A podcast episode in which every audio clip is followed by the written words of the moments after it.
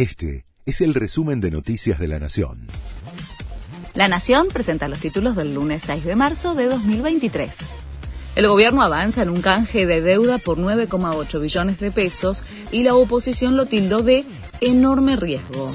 El Ministerio de Economía tiene cerrado el canje de parte de la deuda en pesos equivalente a los vencimientos de distintos títulos que se producirían entre abril y julio. Las entidades recibirán nuevos bonos ajustables por ser o duales con vencimientos escalonados en 2024 y 2025. La oposición cuestionó la maniobra. Aseguran que podría desembocar en un salto inflacionario aún mayor.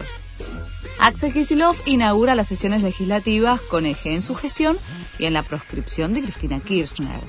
El gobernador también cuestionará el fallo de la Corte por los fondos coparticipables. La apertura del periodo ordinario estaba prevista para el miércoles pasado, pero se canceló por el corte de luz que afectó a medio país. En las elecciones entre Leu, el PRO venció al radicalismo en la interna.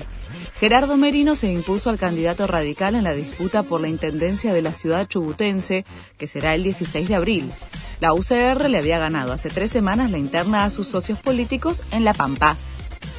Un homenaje a Hugo Chávez reunió en Caracas a los dictadores de la región.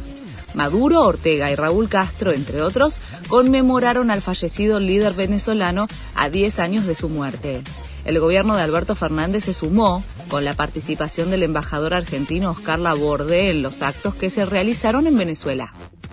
San Lorenzo le empató un clásico caliente a Huracán. El Globo ganaba 1 a 0 gracias a un penal que facturó Matías Cócaro, pero Jalil Elías metió un golazo para igualar el partido. Sobre el final se fueron expulsados Barrios y Tobio. Hoy se completa la sexta fecha del torneo que lo tiene por ahora a San Lorenzo en la punta de la tabla. Este fue el resumen de Noticias de la Nación.